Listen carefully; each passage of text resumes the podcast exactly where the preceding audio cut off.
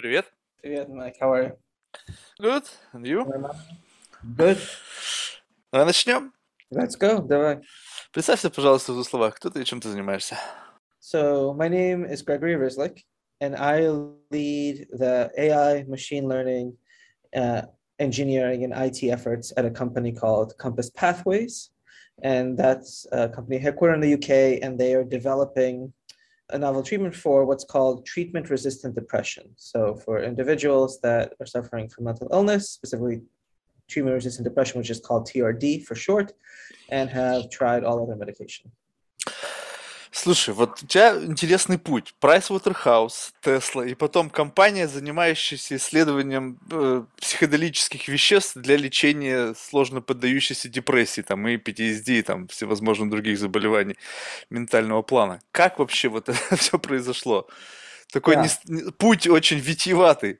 Yeah, so это не первый раз, что ты меня это спросил. So I Ну, это понятно. Uh, so ответ, ответ такой. So at heart, you know, I, I'm a mathematician, right? I like hard mathematical computer science problems. Mhm. And uh, I also, um, you know, I, I like working, you know, as I've progressed through my career, I realized I like working for companies that, you know, try, try to do good. And so, um, you know, when I graduated college, uh, I was an actuary. Uh, I triple majored in math, finance, computer science, did not know what to do with myself. Uh, went and became an actuary, passed all the exams. There's a bunch of them. I actually wrote a book on the subject. Um, it, it's if you ever need dry reading material that helps put yourself to sleep, reading an actuarial textbook uh, perfectly hits that. Um, and decided, uh, you know, I wanted to, to do a little bit more. So I left, went back to grad school, did my PhD at Yale uh, in biostatistics, and then went to the West Coast. And there I worked for Genentech first, which um, in their non-clinical group, which was kind of related to my PhD. And then one day Tesla called. Um, they wanted to come uh, have a conversation, and um, eventually I ended up accepting their offer and, and was quite happy there. Uh, and eventually uh, followed some colleagues to another automotive company, and then went slowly down the startup route. Um, and um, that that led me to mental health, uh, which was back in the healthcare space, but um, and uh, uh, I've I met a, a lot of good friends there, and have uh, kind of rebounded back to the industry now, which has been great. Подожди, слушай, я услышал что? Что ты работал сначала в Тесле, потом в другой автомобильной компании, и это тебя привело куда-то в mental health? Это что, так они тебя выбили из себя? N- n- not not quite. Uh, uh, the, the the second automotive company, I was flying uh, to Los Angeles from San Francisco.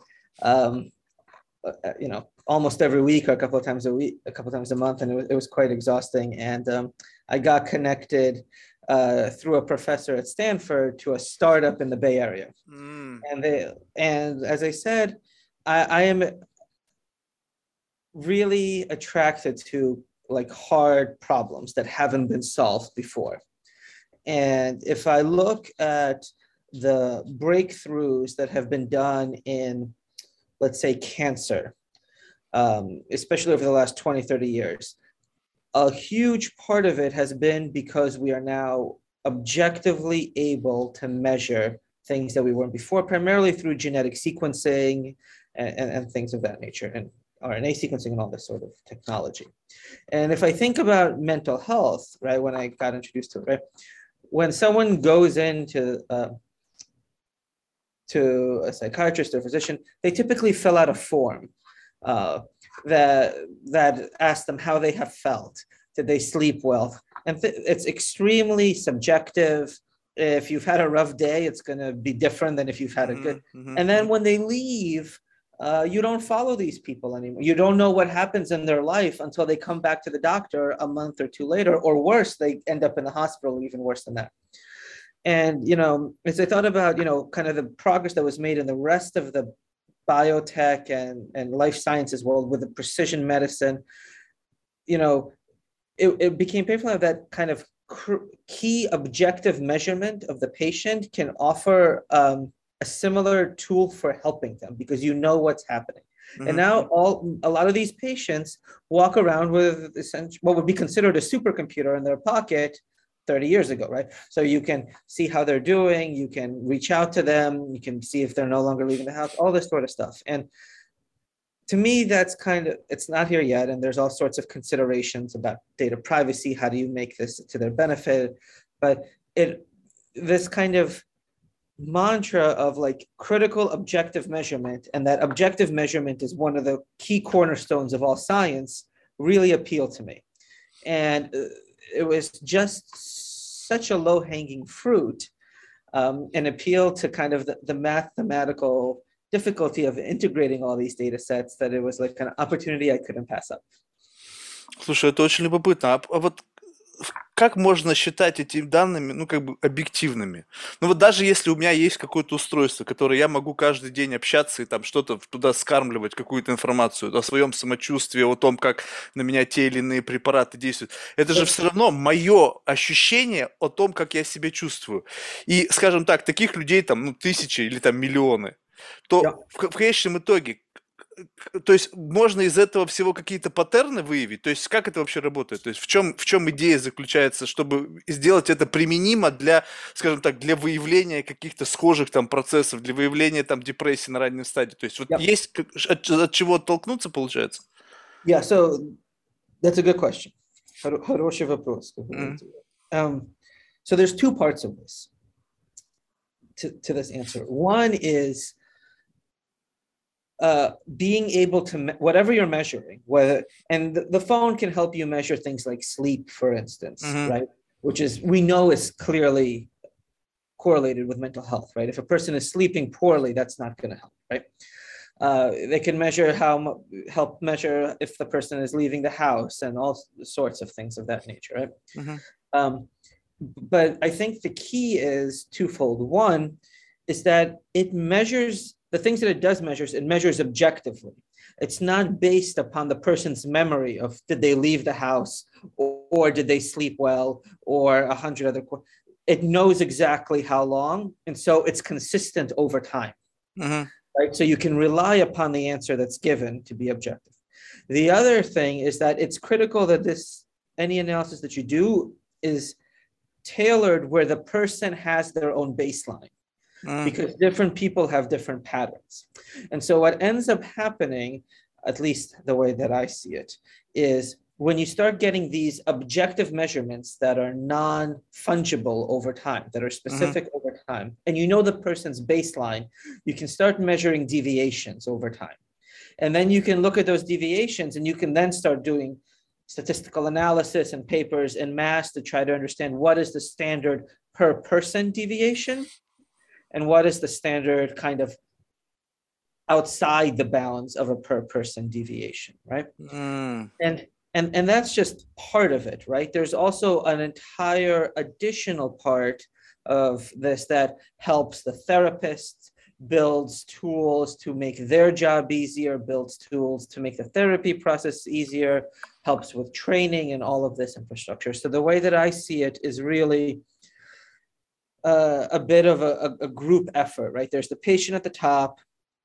Uh, there is the AI platform, which I like to call augmented intelligence, not artificial intelligence. And the reason I like to call it augmented is because it takes the best that a human can do from like a therapy point of view and things of that nature and the best of what a computer can do in terms of continuous monitoring and combine that to provide like insight into how the patient is doing and then there's the the the actual therapist that is providing the work, and then finally the and definitely not definitely quite important is the drug compound.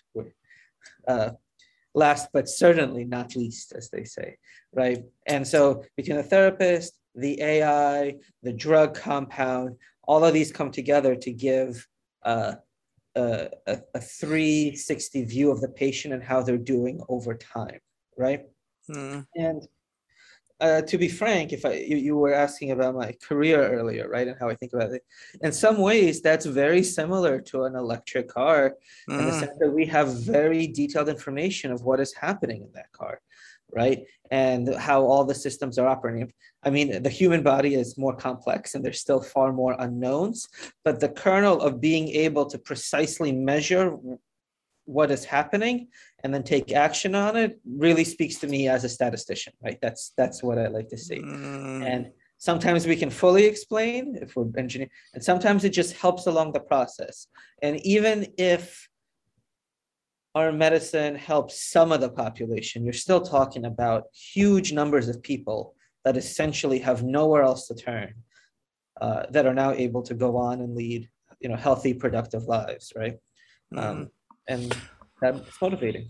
Слушай, ну вот ты думаешь, удастся создать вот такой же вот, ну то есть пример с машинами классный, я его постоянно привожу. Мне всегда хочется верить, что как бы в, в организме человека есть вот тот же какой-то компьютер, как в машине. Подключаешь Теслу, допустим, и на аналитике ты видишь все, что с машиной происходит. То есть все данные о состоянии машины есть в одном месте. Есть какой-то центр, который собирает всю эту информацию. Также мне верится, что и внутри человека есть какой-то ну, механизм, да, который поддерж... поддерживает гомеостаз. И, соответственно, он знает обо всем, что происходит внутри. Ну окей, скажем так, это процесс сложный, длительный, чтобы такое настроить и потом это как-то извлечь. Но вот мы можем что мерить там? Окей, сон, да, то есть продолжительность сна, глубину сна, там эти фазы сна, температуру, э, снимать электрокардиограмму, электроэнцефалограмму, но вот эти все данные, скажем mm-hmm. так, вот, скажем, температура в норме, окей, понятно все, 36,6 там или сколько там, то есть плюс-минус, да, но вот можно ли э, говорить о том, что в ближайшем будущем появится устройство, которое также с такой же веро... точностью меряет мой mental state. Вот знаешь, как это? Как вот у меня сейчас часы в комнате стоят, там мордочка улыбается, значит температура и влажность воздуха хорошая. Грустная guess, мордочка, yeah. значит не в порядке что-то. So the, the thing is that mental state is very difficult to even sometimes define, right? And the definition of it is changing. And I firmly believe that as we get more measurement, just how we define depression or treatment resistant depression or, or they will subdivide into categories mm. of different definitions. So if you think about how cancer was defined in, you know, 50 or 60 years ago, and now you have like BRCA1, BRCA2 positive, or one EGFR positive or negative, and all these kind of mutations that define every single subtype. And so I think some, excuse me, some diseases, we will be able to better measure and track and understand the person's uh, mental health. Will, will, it be a full picture? Um, that's a that's a long question, and I am hesitant to make a prediction because technology is quickly evolving. It's a very hard. It's a much harder problem understanding the brain than um, understanding a piece of engineering that we built, right? Uh, mm-hmm. and, and that we construct. But I do really believe that we will make substantial progress. And the thing is, we don't need to have, a, we don't need to get it perfect. We need to make an improvement to make lives better, right? Even even if the even if our picture is still incomplete in terms of all these devices and but it gives it more information and allows the doctor to help you that is still that is still enough right um, and and and every kind of step along that way makes it better. Do I think we will ever get to a state where we have perfect measure? Ever is a long time, right? It's hard for me to mm. predict where technology will be 10 years from now, much less, you know, 50 or 100 years from now, right?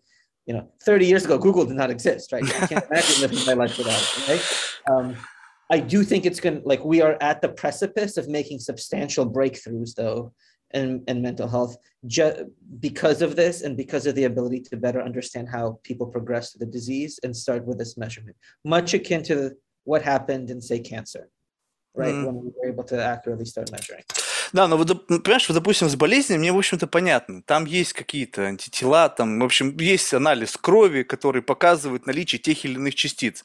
Когда ты говоришь о том, как померить mental state...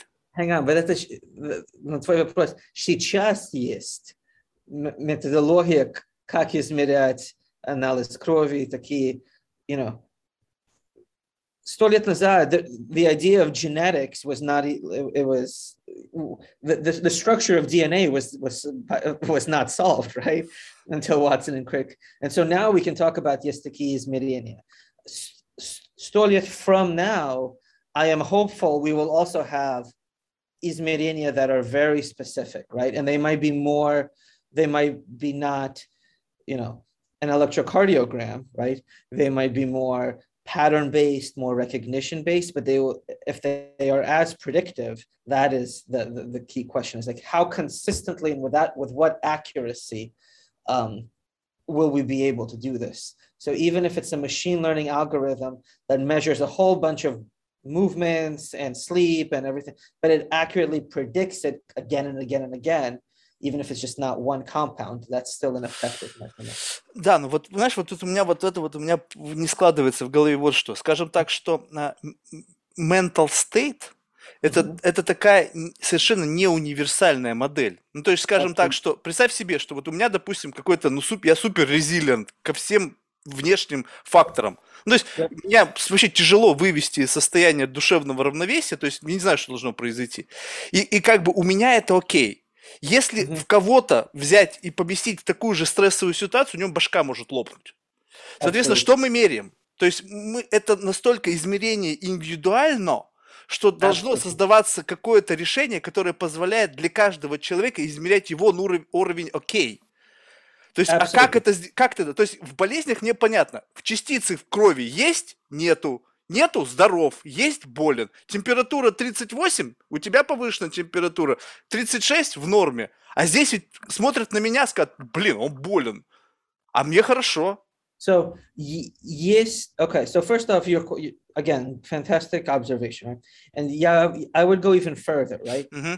The way that people even define their mental health is is highly uh, dependent upon where they even live in the world. Like if mm-hmm. you listen how people talk about sadness or depression, and you go to the Far East as opposed to the U.S., as opposed to Eastern Europe or Russia, they just use different words to describe it, and so mm-hmm. it is highly subjective to the person. However, I would also say, you know, it gets back to my first point. Uh, this type of measurements will be measured towards baseline right? That is specific to the person. And your point is a good one, right? Like temperature has a pretty narrow range, right? In Celsius, it's like 36.6, maybe 37 is the top. Mm-hmm. 36.2 is probably okay, right? It's 36.2, whatever. But other metrics of health are more variable, right? And we we accept them to be more variable. So if you take like sleep, for instance, there are people that can run on four or five hours of sleep forever and just be totally fine. And there are other people that if you put them on four hours of sleep, two days later, they are just non functioning, right? they need eight hours or and that's a total no, normal vagary right and so the question really is is all the biomarkers that you're talking about whether you're measuring insulin levels genetic sequencing con- all of them are essentially do they allow the person to lead a normal lifestyle right? Mm-hmm, mm-hmm. so the you know there are the subjective measures people use in mental health now. Uh, the, the perhaps there's biomarker like machine learning that could lead to biomarkering and things like that. But at the end of the day there's also objective measures of mental health. Do they does the person end up in uh, in the hospital after an attempted suicide? Are they able to keep down a job and keep working? Uh, how does their family talk? Like, are they able to continue family, right? Are they able to essentially continue living a normal life, right? And the goal, I think, should be how do we help the person lead a fulfilling life for them, right? Mm-hmm. And there, it's clear that some things we would universally say is not good, right? Uh, in fact, horrific, right? Like a suicide attempt, enable, you know, being homeless, things of that nature. But other people function at different levels, and uh, if the the objective is what is are they able to lead a normal lifestyle for what they expect, right? And I think our goal is should be to enable people to help them lead their lead like fulfilling lives, right? Not the, the biomarking is a tool to enable that, not a tool to itself, right? Mm. Okay. So it's not like I, I'm not reducing your temperature. Like if you have a high temperature, I, I don't want to reduce your temperature just to reduce your temperature. Mm-hmm. My goal is that this temperature is a symptom of you actually feeling ill, mm-hmm. right? And and and the reason why the temperature goes up is it's harder for vi- it's harder for viruses and bacteria and things that bacteria to, to live at higher temperatures, right? Мгм. And that's why your it's like an automated immune response. Your your immune response is kicking up, and that's the temperature goes up. Um, Но ты понимаешь, что чтобы вот понять вот все вот это вот изменения твоего ментального здоровья, это надо мерить прямо чуть ли не с рождения. Ну, то есть, вот ты говоришь бейслайн, но чтобы, да. как понять вот это бейслайн? То есть бейслайн, как бы человек жил, жил нормально, у него условно его прямая жизнь была ровненькая, ну, там чуть-чуть вверх-вниз, как это бывает обычно. А тут бум, и обвал, либо наоборот, что-то вверх, и потом раскалибровалось, и пошло все не так. Соответственно, этот момент измерения, то есть это какое-то устройство или там, не знаю, какое-то подключение, тест, не знаю, что-то, это надо делать с самого начала, чтобы бейслайн была видна и сигнализировала о том, что тебя вышибло. so the question is that's a good that's a great point. So the question, I mean, if I you're the point you're making is that you need enough historical data to Da, da, measure da. baseline. I don't. So this is my personal opinion. Right? Mhm. I think you're. I don't think it needs to be from birth. First off, um, Ну, because с раннего возраста. people change, especially through puberty and as kids grow up and the teenage. So this all changes. But there is a lot to be said that a lot of these symptoms start manifesting themselves for a lot of people right around puberty or late teen years, early 20s, things like that. Mhm. So one of the things that is possible and what that is often observed is that people will go once they actually have the disease, right? And re- realize that we're not talking about sadness that is normal and acceptable. So, for instance, you could be perfectly, and then you lose someone important in your life to an accident or illness, and you will naturally f- be in mourning. You will feel Mhm. sad, right? Mhm. Um, that's n- not only appropriate, it's healthy, right? You need to go through that phase to recover and proceed. What you will find is that people that are suffering from treat, they might recover for a bit and then fall back and then and then and then and so you get a bit of a cyclical pattern. One. Mm-hmm. Uh, two, you you might get a prolonged pattern with no sense of improvement until you go in medicine, right? And then when medicine happens, it, it shifts and maybe not back to the original, but there's a shift and then it, it shifts back down. So a lot of what you're doing is, at least for me, is trying to understand vari- variability and how the pattern. And if it's a one-time thing that a person that that first off, that person might be perfectly happy and not on, on treatment to begin with, right? Mm-hmm. Um, it's it's uh, that could just be a normal life event. It's more of the variability. And the other thing is, this is not meant to be. You know, when I said augmented intelligence, I really believe in that, right? There's a large component of doctor and family related kind of help and insight that is that is there, right? The, the physician helps with this, right? Uh, they might part and part of the problem that a lot of physicians will tell you is that they can't track the patients after they leave the office. They don't Mhm. know what's happening. So it really is a system. And if you think about it, we humans have millions of years of trying to read other people to un- to see if they're actually doing well or not, right? To Mhm. understand how your family is doing. You, Mhm. you we have we've evolved to be able to and we still get it wrong a lot of the time right? So um, even if we get part of the people right that's already a huge impact. Even if we find some of the people that have this variability uh, and are and we're able to help them that's enough. And then we are able to further focus on the people that we haven't helped. And that's essentially how modern medicine works right? We keep solving the problems that we can and tackling the next Да, но п- понимаешь, вот то, что меня, допустим, вот в этой ситуации немножечко как бы, ну, с- как бы Yeah. понятно, что это м, как бы единственный пока доступный метод это использование внешних ресурсов. То есть, грубо говоря, кто-то член семьи посчитал, на тебя посмотрел и сказал, что ты что-то как-то в- какой-то в грусти последнее время пребываешь. На тебя, наверное, не действует терапия. И каким-то образом, понимаешь, начинает общаться там, не знаю, с твоим терапевтом или еще что-то, говорить о том, что вот я смотрю на своего члена семьи, и вот ему терапия не помогает, но это субъективный взгляд, понимаешь? Вот, вот тут очень много во всем этом завязано субъективизма. Члены семьи, как они тебя оценивают, как оценивают тебя коллеги, друзья, доктор, все остальное. Но при всем при этом внутри меня может быть офигительное просто состояние идеального мира. То есть вот тут мы как бы всегда пытаемся, что с чем сравнивать. У нас есть мир, в котором как бы принята условная норма. Да? Норма для человека, он должен быть вот таким, таким, таким и таким. Если ты чуть-чуть выбил из колеи, общество пытается тебя в эту колею обратно вбросить. И вот все подобные исследования, меня как бы вот единственная мысль, которая в голове возникает, что это будет, знаешь, такой некий, как только появится вот этот вот источник для выявления вот всех вот этих вот критериев, то это будет в виде некого эквалайзера. Представь себе, что такая длинная шкала, на которой вот все возможные там, плюсы и минусы, они в виде какой-то граф... шкалы.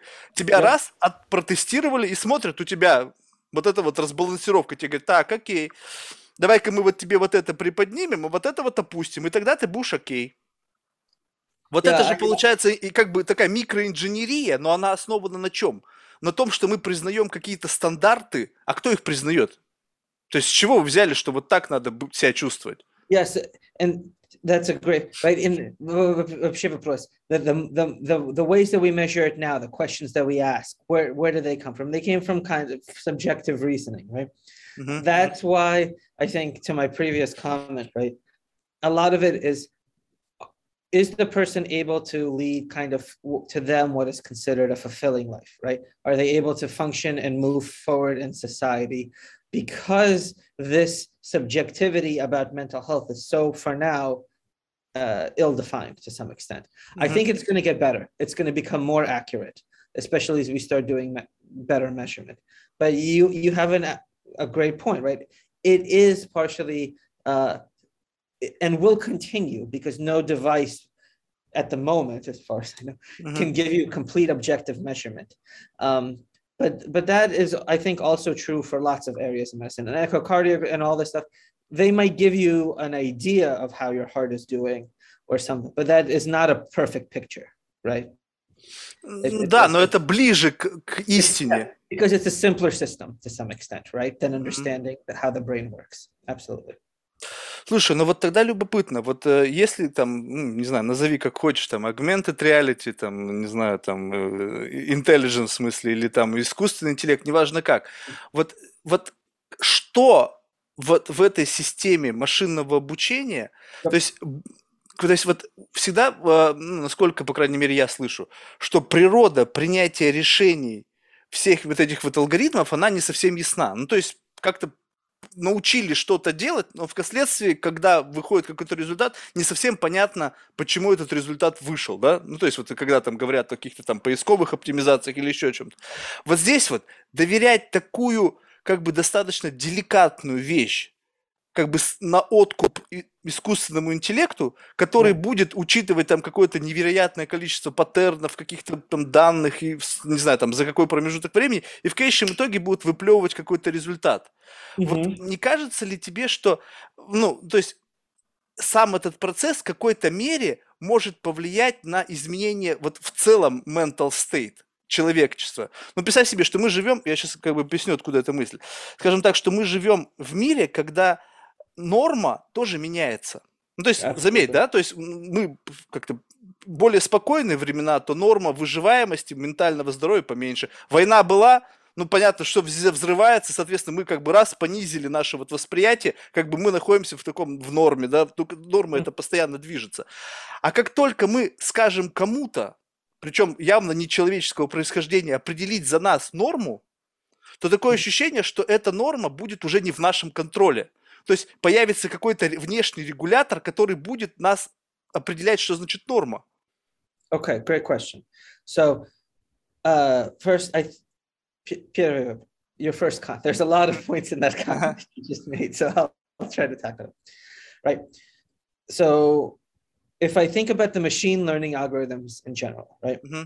A lot of them are as what you call a black box, right? Sometimes it's not immediately clear where the pattern comes from. There are there is significant research that is trying to explain that, and we are able to do testing and analysis, but the models are very complex.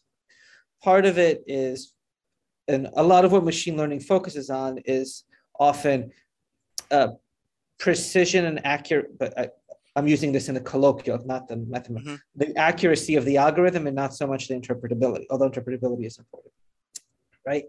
And sometimes uh, the the like if you take a self-driving car for instance right they have huge neural nets there it's not always immediately clear what input but the accuracy is what's critical right mm-hmm. and but there is still an importance to try to understand what's happening that's one two i think a lot of what is happening right is while the machine learning algorithm might find some pattern or some signal that may be human understandable, that may not be, right? It might be collecting a lot of signals. The point of it is not to make a decision for the, it's to inform us some sort of signal to watch out for so we can take it into account and adjust care, right? If mm-hmm. necessary. Mm-hmm. A lot of the machines that you go to when you're hooked up in the hospital, if you're in the emergency room, they're not going to take biological action and start injecting the patient if you know they they go into cardiac arrest or something like that the doctor will still interpret it right mm-hmm, mm-hmm. so th- that is the kind of a, the whole point of this augmented intelligence. The point of the machine learning and the biomarkers is to help provide a more objective measurement tool that is then internalized and used by the care team and the physician either more rapidly or more effectively or for greater safety or all three or more etc not to make a standard that is applicable to everyone because to your point i don't think there people function differently. And they, there's a great amount of variability. Um, and some biological responses are very standard like your temperature others are very very different and the the point of the tool is not to make a standard that perfectly predicts it, it's your mental health and makes a conclusion. The point of all these tools, whether it be in mental health or self-driving, or is to improve the situation enough so that the, the person is able to function in the system of need, right? So I I don't need a, a a car that is perfect in every i need a car that is perfect in 99.999% of scenarios for that specific use case in other scenarios i might need less perfection because there's the need is so great and we can still help some right mm. and one thing to keep in mind is that for these patients essentially they've reached they, they've done all the other medicinal interventions under current practice for treatment right? And so the what we're working on in Compass is how do we proceed after that? And i would also stress it's not just the machine learning right? That's part of it right? There's a huge part that is done by the therapist and there's a huge part that is done by the psychedelic compound um, you know psilocybin in allowing the person to have the psychedelic experience during the therapy session right? Um, the machine learning is meant to help figure out is it effective how do can can we improve it further can we improve essentially safety efficacy accessibility right to, to make the situation better not give a you know perfect answer of fixed uh, mm. that is a a much much harder thing and i am hesitant to say one now if ever would ever happen so Слушай, а есть вообще вероятность того, что вот то, о чем мы говорим, да, вот сейчас, о каких-то, ну, вот не, не скажем так, не вот болезнях, когда, ну, то есть все, это все, конечно же, болезни, расстройства, да, какие-то disorders, ну, там как бы шизофрения, там понятно, у нее есть конкретно симптоматика, и диагностировать можно с какой-то более высокой долей вероятности. Депрессии, вот эти все расстройства, они, это такой очень какой-то собирательный образ каких-то рас... болезней, которые принято называть депрессией. Ну, то есть там может быть совершенно разная симптоматика. И yes. вот не, не кажется ли тебе, что вообще в принципе вот у, у этого вообще нет не за что зацепиться? То есть да, скажем так, можно померить то, другое, пятое, десятое, но вот как бы вот, вот это состояние твоего сознания – которое yes. как бы неизвестно вообще в каком виде оно, оно может быть это какие-то частицы, там какие-то particles, а может быть это вообще просто какое-то поле, в которое мы подключены и просто какой-то сбой вот на этапе подключения к этому пространству, может быть его вообще нельзя померить. И только за счет эмпатии, что не совсем понятно, что это такое, и наложенного на опыт терапевта, который прочувствовав и использует какую-то там фундаментальную базу, как-то в голове это все соединяет. То есть можно ли говорить о том, что искусственный интеллект будет наделен некой долей эмпатии, чтобы чувствовать эту боль и потом использовать огромный датасет для того, чтобы интерпретировать эту боль с уже э, сложенной какой-то там системой знаний? I mean, that's a great question, and I, I can it's hard for me to say, right? Because the hypothetical of where it's going to go, it's it's it's it's it's a very open question.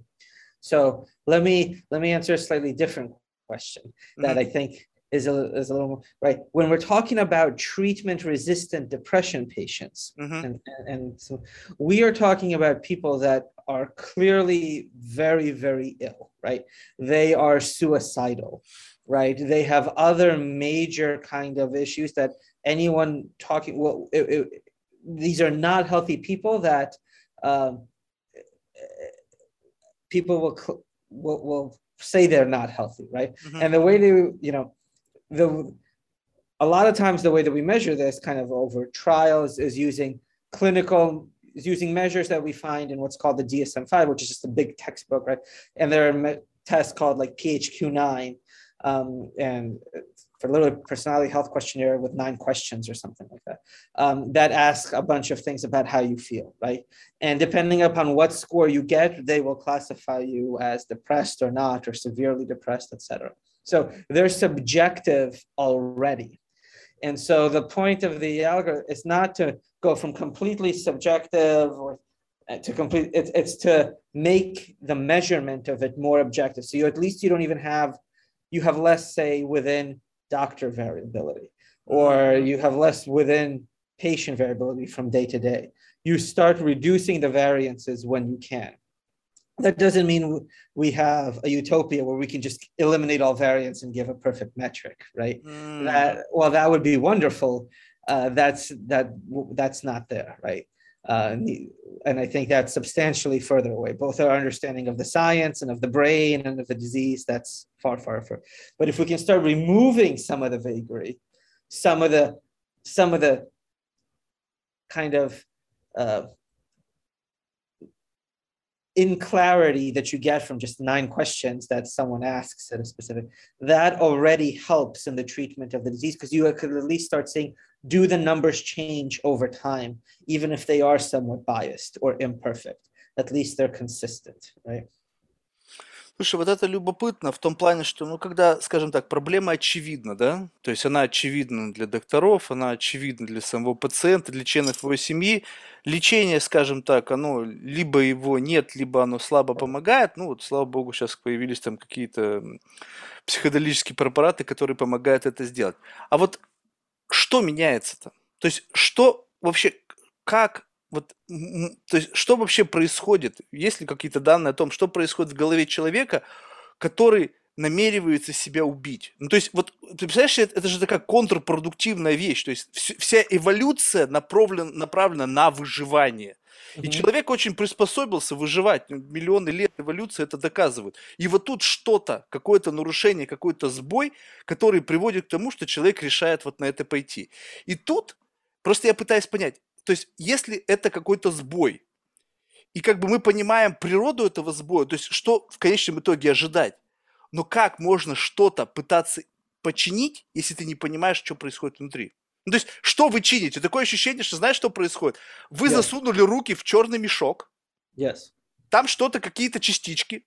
И вы не видите, что там происходит, и что-то пытаетесь собрать. О, там лошадка получилась. А работает лошадка? Нет, окей, пересобираем нет, даже не так. Вы собираете в черном мешке кубик Рубик.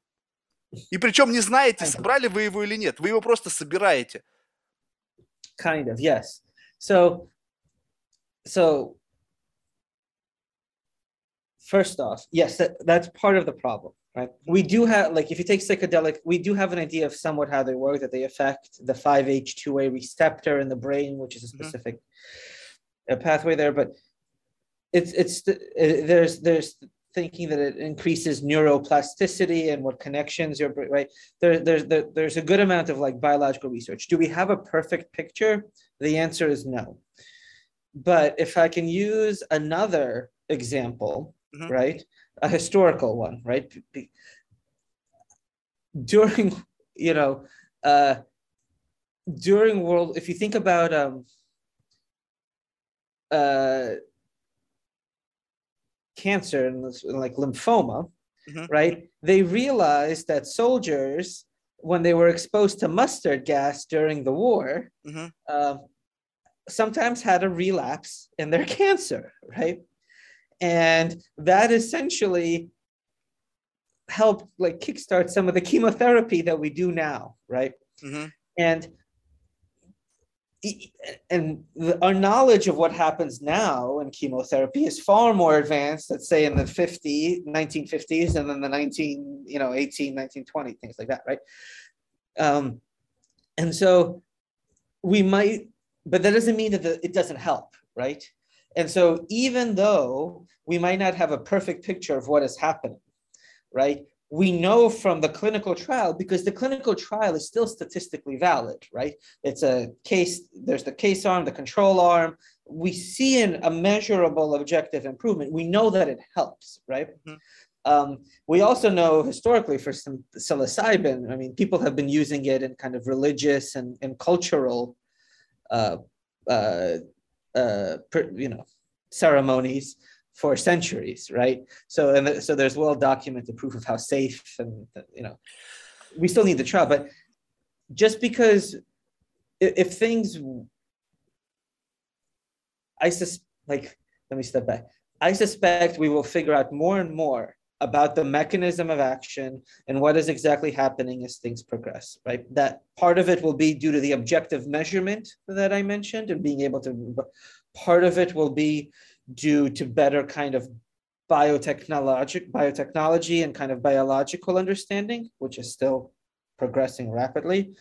Um, but in the meantime, if we find that this works objectively and it's been statistically proven that it works, it's still an it's still an effective treatment, right? And a lot of the best medicines that we use out, it's some of the most popular medicines uh, that we use out there was kind of discovered for a completely um, uh, different reason, right? Um, like you know, to use a comical example, right? If I if I think of Viagra, which mm-hmm. is used by lots and lots of people for a very specific product, right? It was discovered when they were when they were looking for hypertension and, and, and heart clinical trials, and, and lo, lo, and behold, it works. Then we figured out what happens, etc. Right? Слушай, ну вот тут вот у меня вот, вот мое личное мнение. Во-первых, я сам практикующий как бы трипер, да, или как ты можешь сказать, да? И вот тут что... Да, да, да, да, евангелист, можно даже сказать, знаешь, вот как-то так. Да. Слушай, и вот у меня тут вот как бы вот есть э, нес- некоторая вот такая вот как бы, ну, внутренняя внутренний конфликт. То, что ты привел пример, вообще классно, да, вот что там был какой-то exposed to, to the gas, да, и там выяснилось, что какой-то был релапс с точки зрения cancer. Это молекула, влияющая на другую частицу. Ну, то есть это молекулярная какая-то вещь, у тебя есть инородные тела, есть какая-то молекула, которая с ними справляется. Мне кажется, ментальная часть – это не молекулы, это, это какой-то не имеющий ничего стейт. Психоделики – такое ощущение, что открывают некую дверь куда-то. И вот тут очень важный момент, что и я понимаю, почему это происходит. Мне Екатерина объяснила, что здесь как бы medical trial, он должен основан был на, на дейте, на каких-то данных. Нельзя Yeah. взять шаманский ритуал, там помахать чем-то, и как бы это не прокатит. Но Yes, вот that's, мне кажется, вот- yeah. но мне кажется, именно это и работает. То есть понимаешь, в чем фишка? Что вы пытаетесь смотреть на формулу, как она влияет там на какие-то нейротрансмиттеры, там на что-то, но это всего лишь такое ощущение, как это, знаешь, open the door. И вот там, когда ты открыл эту дверь, то есть это некий ключ в твое сознание. И при правильной работе с твоим сознанием, но не учитывая то, что это, это не человек-психолог пришел туда, этот человек должен быть практик сам, чтобы понимать, что в твоей голове происходит. То есть вот этот вот какой-то в состоянии измененного сознания, когда ты в состоянии бы, подкорректировать что-то. И вот подкорректирование это уже не, не медикаментозно, это такое ощущение, что ты просто знаешь, как-то на опыте, основываясь, знаешь, что нужно как бы поставить на место. Условно, ты открыл мне э, двери в свою комнату, я смотрю на твой интерьер, а у тебя бардак в комнате, стулья перевернуты, диван криво скос стоит, там картины все криво косы. Я говорю, так, так, слушай, давай мы что-то постепенно. Вот сначала перевернем обратно все стулья, потом Да. поставим диван обратно к стенке, картины выправим. Вот это. То есть не сама молекула это делает, а именно какая-то практика внутри этого процесса позволяет привести в состояние. Okay, so two po- that's a great point. So two two two comments. So the first comment is how do we for the clinical trial point of view, how do we measure if the person is actually getting better? Right? Mm-hmm. And and and there, that's the kind of the measurements that we talked about. Whether you use the forms or the more objective measurements, you can still measure suicide re- suicide attempts or do, do do the, does the physician rate them to be mentally so there's there's a there's a kind of a very statistically driven measurement does the patient improve or not um, from, from just a numbers point of view right which you need to make sure that the drug is actually working otherwise it's all hearsay right mm-hmm, mm-hmm. it could be just luck of the drug like some people naturally get rid of their cancer that doesn't mean that the medicine worked right it just it just happened coincidentally so you need to get rid of that so let's assume that we are objectively measuring that it's improving, right? And that's what our phase two data has shown, and we're looking at starting to start phase three, et cetera. Now to your other point, right? Like what happened, you're talking about setting up, you know, fixing the chairs, aligning the bed, straightening the pictures on the wall, right? To some extent, I would, I think a lot of my colleagues would argue that that is what a good therapist is supposed to do during the during therapy, right?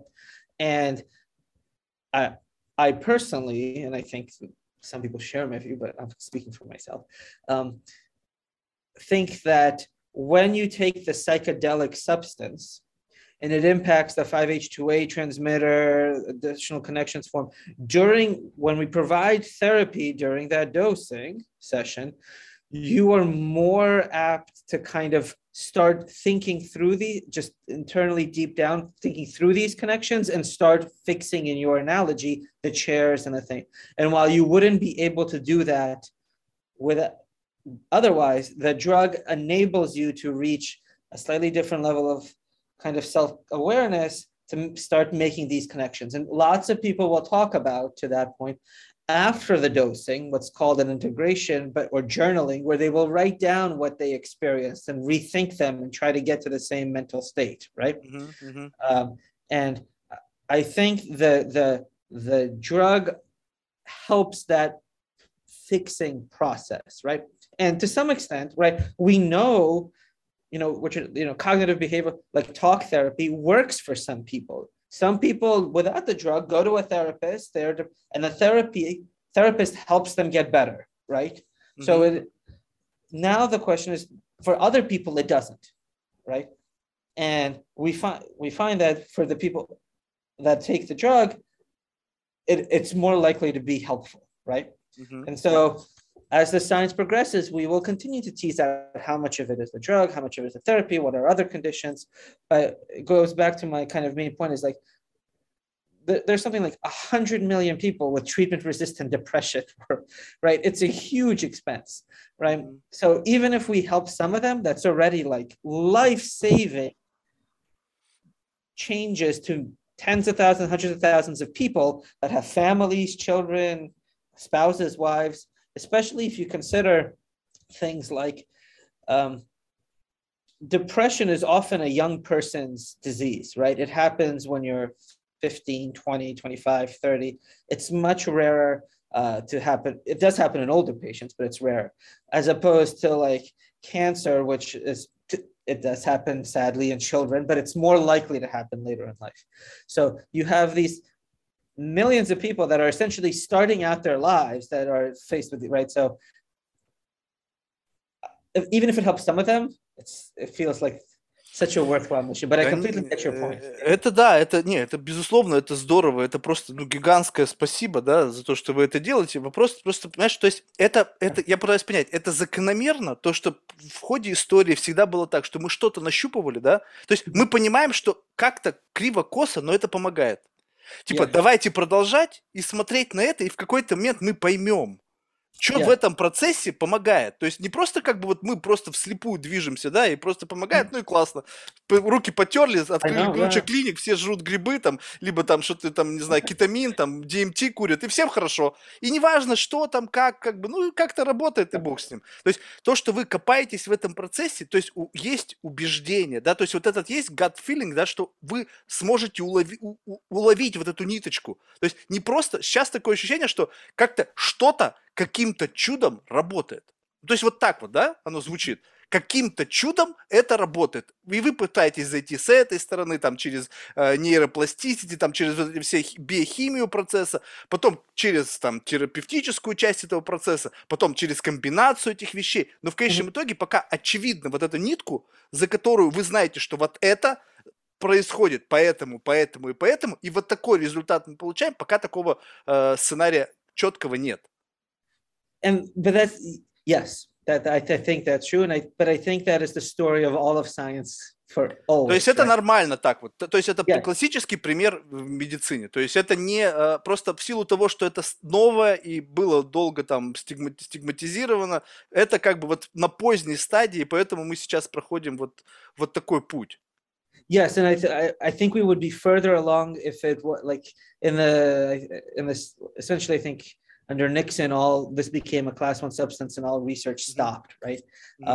Um, we would be further along in understanding how these drugs work and, and, and their impact if we hadn't lost that amount of time. But the whole point is yes, we are trying to understand the biochemical kind of reaction. And that's hard, right? Understanding brain chemistry, understanding mental pathways.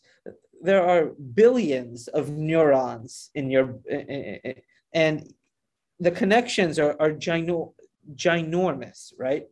So just just from a mathematical point of view, you have trouble kind of counting, you know, and and, and and then if you think about all the, the possible co- conversations that the, the, the possible um, interactions that are possible, it, it just blows up, right? Mm-hmm. There, there are, you know, easier things to measure in the body, which we have much more mechanistically explained. And that's just because they're easier to measure and to follow, right? It's much easier for me to look at one number, which is your insulin level, and say, are you sick or not, right? Mm-hmm the, the mental health is a much more complex system. And even with things that, uh, like insulin, we still have problems, right? You know, oh, you know, we can now make it synthetically and people can live full lives, but can we fix it using genetics? Not yet. Although there is talk about it with kind of, you know, you know, change, changing the genome of the person to create the stuff internally things like that. Вот, не, вот это все правильно. Вот единственное, что вот меня как бы вот в этом отношении смущает, что все-таки как бы вот если, ну, то есть, понимаешь, вот медицина, это же, ну, такой как бы очень формализированный и тяжелый процесс с множеством прохождений через там FDA, через все, всевозможные approvals. И, ну, вот такое ощущение, что все, что связано с психоделиками и mental health, это как-то такое ощущение, что пока, по крайней мере, и в моем дилетантском мозгу очень сильно идет разрыв с логикой. Ну, то есть что-то происходящее внутри нас, оно абсолютно нелогично. Это такая абстракция. Просто вот, ну, спроси, что испытывают люди в психологи- психоделическом трипе. Ну, там все, что происходит, оно абсолютно иррационально. Ну, то есть это какое-то путешествие в какое-то абсолютно ну, совершенно непонятное пространство, да, в котором как бы ты ну, пребываешь в в полном отключении от того мира, в котором ты как бы находишься. И в этом состоянии что-то происходит. То есть происходит какое-то переосмысление, еще что-то. Но это все связано, мне кажется, с тем, что ты просто вот этот guards, вот этот какой-то firewall, который стоит, который вот он закрыт, он открывается. И будь uh-huh. тот сам ты начинаешь, потому что, мне кажется, у нас в организме заложены системы вот этого самоизлечения. Просто когда двери закрыты, он не может, сам себя не может излечить. То есть ты понимаешь природу своих проблем, Наверняка ведь каждый из пациентов, который вот даже в такой тяжелой стадии находится, он ведь понимает природу своих внутренних, природу своей боли.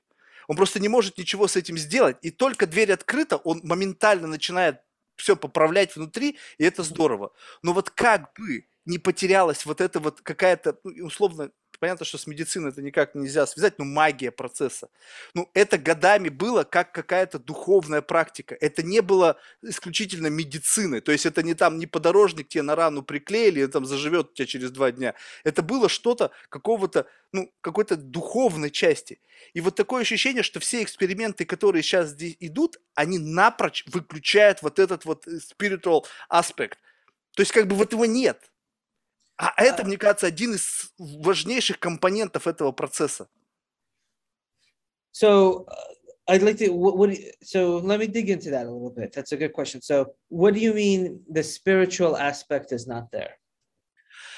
это, это, смотри, ну вот, скажем так, а, вот, ну, мне удалось побеседовать, ну, там, с нескольким десяткам психологов за свою жизнь. Yep. А любой психолог, ну, это глубокий эмпатик, это человек, который умеет э, использовать различные терапевтические техники, приемы, в общем, сумеет слушать и так далее. Но все это несоизмеримо, допустим, если бы ты, твоим психологом был бы Терренс Маккена. Ну, понимаешь, то есть это, это другое видение ситуации. И когда человек начинает мне говорить о том, что ты меня хочешь лечить психоделиками, но сам никогда в жизни этого не пробовал, у нас с тобой гигантский разрыв в понимании, что мы делаем. То есть я понимаю, мне Екатерина объяснила, чтобы здесь для чистоты эксперимента не должно, чтобы люди, участвующие в этом всем процессе, так или иначе имели какой-то психоделический эксперимент, потому что может включиться там bias confirmation, да, мы начнем как бы людей натягивать на наше видение, пытаться им внушить вот наше какое-то собственное переживание, и, возможно, это будет какая-то ну, предустановка. Но как бы о чем мы вообще говорим? То есть, если у тебя нету подобного экспириенса, и ты не представляешь, а это невозможно представить. То есть это, это не то же самое, что как бы ты, ну, ты пил, и я пил. Можно понять, что такое алкогольное опьянение. Но если ты никогда не пил, не, не представляешь, что такое опьянение, ну, о чем мы с тобой говорим, на каком языке? То есть какими должен критериями ты обладать? А раз терапевт не понимает, какие э, как, какие вот именно ощущения, вот этот весь sensation, вот это вот как меняется восприятие, как он может это использовать в качестве инструмента. То есть инструментарий получается здесь исключительно фундаментальный, научный.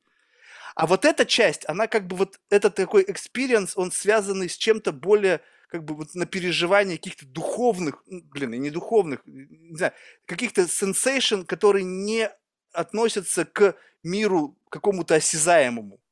И понимание и выявление вот этих вот sensation, которые каких-то образом можно использовать для терапии, оно отсутствует. То есть вы используете исключительно доказательную базу. Окей, что-то изменилось, вот человек прошел тест, окей, я не хочу больше там покончить жизнь с собой, у меня появилась там тяга к жизни, тяга к работе, окей, ну, окей, здорово, но что произошло-то? Так ведь, ну, ну как, помогло, а что именно-то? А вот человек, который это испытал, может сесть напротив него и поговорить об этом экспириенсе с пониманием, что он там тоже был. Он, да, он был немножко в другом, в своем мире, потому что каждый приходит в свой мир. Мы не приходим, условно, в какой-то общий лимб и там выхватываем каждый там свое, да. Но, по крайней мере, у нас будет что-то, вот какое-то вот, ну, понимание ощущений, физики процессов. А в медицинских исследованиях этого нет. So a couple of things. I think so this is me speaking from my personal opinion mm-hmm. right so mm-hmm. I, could, I think so i completely get your your your statement about having kind of a a shared experience right mm-hmm. mm-hmm. Uh, and that that helps with kind of the conversation but you know Kai's comment is also right right we can't have self-confirmation bias and at the end of the day this needs to be statistically verified in order to take it from the realm of you know you know pseudoscience which we can't confirm maybe to like a statistically tested drug that we know this works for this percentage of the population mm-hmm, mm-hmm. um at, you know speaking as a statistician right uh, uh, it's i i i suspect that a lot of what people see during the spiritual journey is how the drug impacts kind of the biochemistry in your brain, right? Mm-hmm. And there's all mm-hmm. sorts of cases of like, you know, oxygen deprivation or other sort of brain injuries where all sorts of hallucinations happen. They, obviously, very different, and not, but you know, even even if you think about dreaming, which could be very real, forget about psychedelics, just dreaming at night, right? Um, it's your own. It, it could feel incredibly real, right? But that is still a to some extent a biochemical process that is happening in, in your in your brain, right? The understanding of that process is still a long time going. But if I would also argue, and maybe again, this is my opinion, right? That P- so first off, I think as, as the society changes, there will be a substan- there will be more and more therapists that have psychedelic experiences. just just as you know, it, as this becomes normalized, but if I take another example, like a, right, there are male doctors that help with pregnancy that have never been pregnant. Да, Right? но понимаешь, но тут мы опять It's говорим, да, it's но a- мы опять говорим о конкретном процессе. Рождение ребенка, развитие плода, это все задокументировано. Ты можешь это увидеть, пощупать, оценить, увидеть деформации, увидеть неправильное развитие, сделать анализы. Ты не можешь почувствовать сознание. Ты не можешь взять и вычленить вот этот mental state, ты его не можешь визуализировать. А на мой взгляд, вот почему, то есть тут нужно правильно понять, что, о каких инструментах я говорю. Скажем так, что вот это состояние позволяет, ну как бы, понятно, что это очень субъективно, это действительно какая-то часть суда science, да, то есть это, это какая-то вот просто реальность, которую я сам себе нарисовал. Но в этой реальности, условно, я как бы, знаешь, вот если ты создал себе реальность, то ты в этой реальности можешь быть Богом. Ну, то есть yeah, it's, it's your world. Yes. это и в этом мире, в котором я и ты находимся в одном под воздействием одного и того же, одной и той же какой-то молекулы в измененном состоянии, я тебе рисую свой мир, и в этой реальности могу применять инструменты, которые я создал. Понимаешь, магический инструмент. Посмотри на себя со стороны. Люди постоянно это говорят. А много ли из этих людей хоть раз это делали в реальности? Ну, то есть вот не просто посмотреть на себя в зеркало, не просто посмотреть на свои поступки через призму восприятия других людей, а действительно посмотреть на себя со стороны. Это возможно только под воздействием чего-то сильнодействующего, потому что вот сам концепт взгляда извне, как сейчас говорят, вот метаверс, и там камера. То есть, куда я помещаю эту камеру, на то я и смотрю. А что это за камера? Никто не задумался, что это с точки зрения вот такого взгляда на метаверс, вот эта камера, с которой мы смотрим на 3D-объект. Вот что это? Это Wait, же... sorry. I didn't follow you. What? Where is the camera in the like the metaverse that they are building? Ну, представь or- себе, вот ты вот, вот представь себе 3D-объект. Вот ты как 3D-объект. И вот в зависимости от того, как ты выставляешь виртуальную камеру, ты делаешь обзор этого виртуального объекта. Yep. Что концепт сам вот виртуальной камеры это что? То есть это, это, это какой-то глаз? Как ты Это- можешь оказаться вот, вот оказаться вот в роли этого глаза и смотреть на себя? Это нельзя сделать просто вот, не знаю, бухнув виски. Ну, Просто не Yeah. получается. Yeah. How? How? I agree. So I agree with. So. Вот такую практику кто-то делает, вот, понимаешь, вот это совершенно другая история, как из вот этого всего можно создавать инструменты. so you you have to be a little bit careful there right because to some point right if if you are psychedelically experienced right to, you don't want to be guiding one of the key is you don't want to be guiding the patients to your own experience. You want to be guiding the patient through their experience. That's what the kind of the, the current thinking is right? Not so you're not imposing your will and your world on them and what you perceived your psychedelic journey to be but to enhance the patient's journey and focus on having them work through their um, situations, right? And to some extent, that is uh, that is always through the lens of a third party that you that you cannot experience because even if I have taken it and you have taken it, I still cannot see what you are experiencing, right? That is not possible да. right can't can't do it however i th- what as you listen to the the sessions and you start to many people from a third experience the same viewpoint and even if you can't see what they're going through you can help augment what they're going through.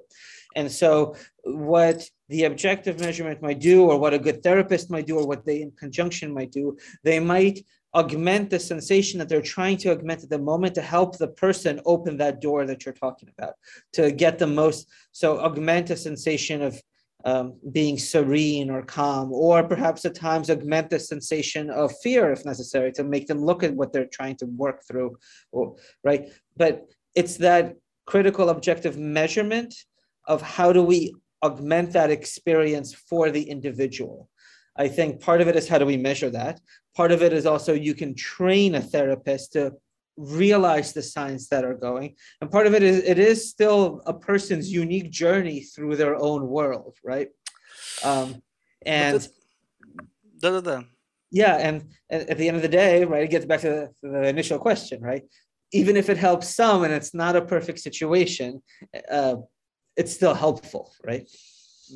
У меня просто, понимаешь, вот это совершенно правильно было сказано тобой, и это действительно используется постоянно в терапевтической практике, да, что нужно как бы усилить экспириенс пациента, да, то есть дать ему прожить это все.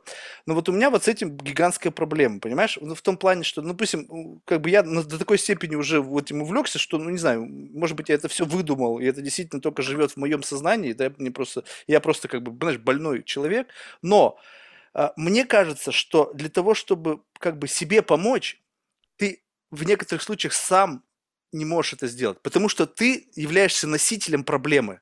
Если ты условно даже внутри себя разделился, то есть ты научился рефлексировать, и ты, ну, ты смотришь на самого себя, вот имея внутри себя вот этот вирус, то есть ты не, ты, ну как вот представь себе, что вот представь себе, что ты э, дальтоник.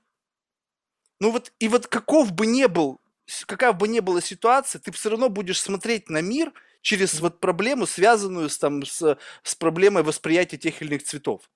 Но если тебе взять и дать оптику человека, у которого нет этой проблемы, ты увидишь мир по-другому. Поэтому вот, вот это состояние, когда, почему вот эти все шаманские экспириенсы, там ведь нет такого, там как бы, там тебе как бы, они выступают в роли проводников. То есть... Guide. Yes, they, they act as a guide. Да, но этот проводник, понимаешь, если проводник сам не знает, куда идти, то он не проводник. Соответственно, он тебя ведет. Не, не ты, не, проводник не может быть ведомым, он ведущий. И ведет он тебя куда-то, а не куда-то ты его ведешь. Поэтому, поэтому роли вот здесь, мне кажется, как бы, если ты запускаешь человека на этот путь, ты, ты грубо говоря, ну окей, пойдем с тобой вместе по твоему лабиринту, и куда мы придем? Да мы оба запутаемся. So that so that's a question a little bit more towards the therapist side of the house, which I have less experience in, right? I I, stand, I stay more on the machine learning AI aspect of it. Um, вот, и представь себе, вот мы сейчас говорим о таком сложном аспекте, как вот, ну вот я сейчас что-то навыдумывал, какую-то там ерунду тебя запутал, а вот как это можно компьютеризировать, вот все это? То есть как вообще вот с этим можно работать, как с датасетом?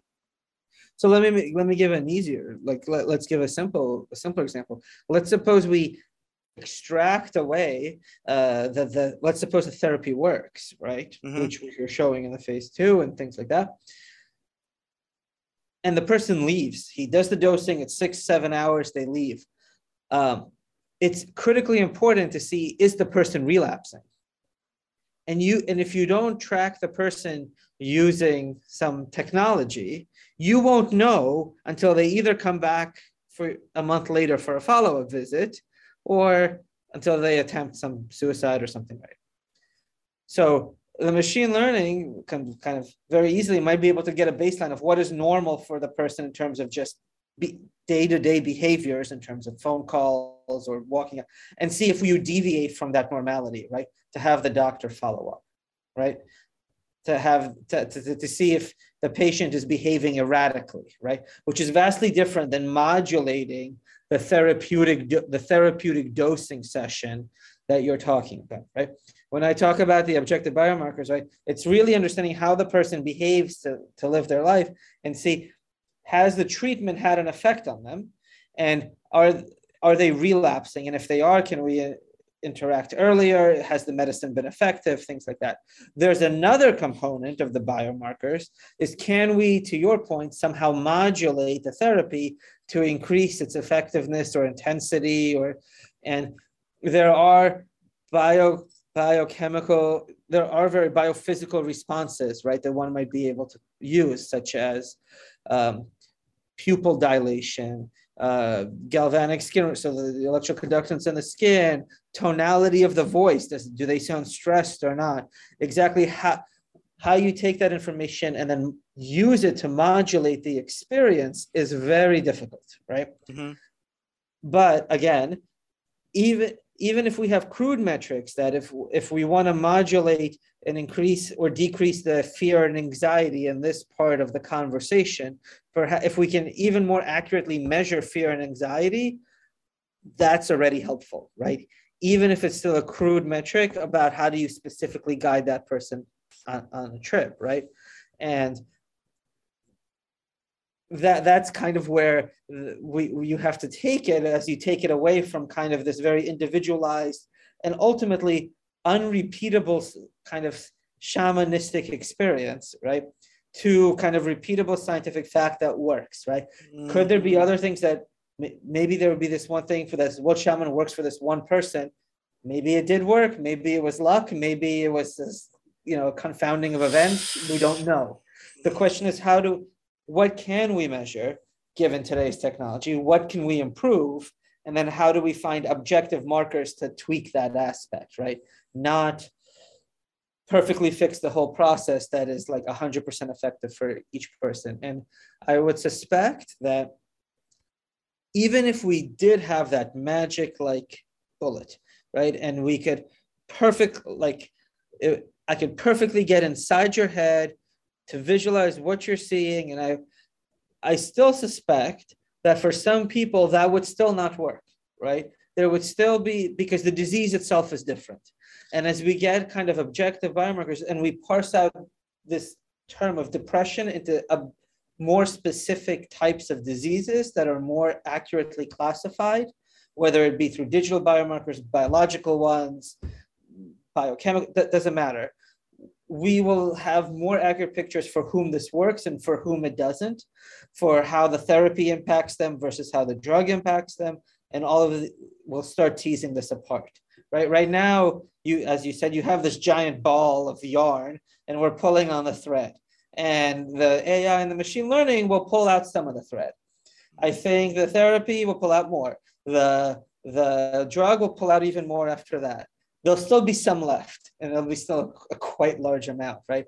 And uh, my goal using the machine learning and the measurement is not to perfectly understand what is happening to, during the dosing. It's not even to perfectly understand what is happening after the dosing or before, but it's to get just consistently a more accurate picture than what we have now and use that consistency to get to help the pa- to help some patients some of the time as opposed to no patients none of the time so to speak right? That that's the object I, I i don't it's not going to help modulate the experience to, to such an extent that it's just a solved, you know, uh, conveyor belt like process. It's that that is that's a daydream. Ну yeah. вот тогда знаешь, что можно? Тогда вот, вот, кстати, мне помог немножечко вот ответить на свой же вопрос. Вот когда ты говоришь о спиритуальной части и вот шаманах, да, мне кажется, шаман и AI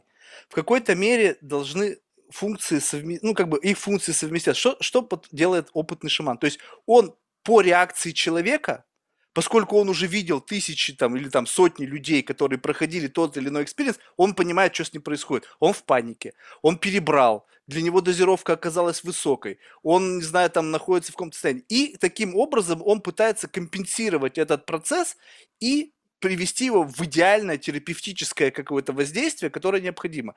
AI, и если у вас будет возможность использовать больше, более многокритериальную систему оценки, может помочь сделать идеальный трип. То есть, когда дозировка не, вот как вы делаете там условно там 1 грамм или там 3 грамма, да, для всех. Ну, то есть, по сути, ну вот я, допустим, там почти 120 килограмм, мне там, ну, как бы одна дозировка, тебе нужна другая дозировка. Ну, и как бы, но поскольку нету измерительных вот этих вот приборов, которые позволяли бы тебе пройти вот прямо по острию, именно побывать в том состоянии, опять понять, что за то состояние, да? Потому что нету понятия, что за состояние какой-то там, не знаю, эйфории, где ты должен оказаться. Ты вот уже дошел, ты шаг впереди этого состояния, ты шаг позади этого состояния. Где вот эта вот идеальная линия, вот этот вот сигнал, зеленый свет, ты в нужном месте, чтобы достигнуть максимального терапевтического эффекта. So uh, that is that is, and we are so let me. We are at Compass looking at a variety of technologies, things that you know, VR pupils, electrical mm-hmm. response, tone of voice, all of this sort of stuff, right? I don't think it's as simple as just saying kind of the green zone, but that's the general, right? I think there is probably a sweet spot that we want patients to hit during their therapeutic session. And understanding kind of their response, the research is so naive or not so young, I should say, that understanding that kind of sweet spot response is still to is still very uh, it's still a very open question. AI can help perhaps more objectively measure it and kind of with all the different symptoms. It could also help before and after, right? Because you, at the end of the day, right, it's not, my goal is not to give the person a perfect trip. My goal for me is to give the person a, a, a fulfilling life, right? Мгм. Right? Но, And- может and- быть, это напрямую связано, понимаешь, что ты, No, может быть, 100%. It's 100% connected, 100%. But it's also how do we track the person throughout their entire, not just dosing journey, but preparation and then integration after the fact to make sure that the medicine has taken effect. Maybe they need another one, maybe they need follow up, etc. But can absolute AI help with understanding how the patient is doing?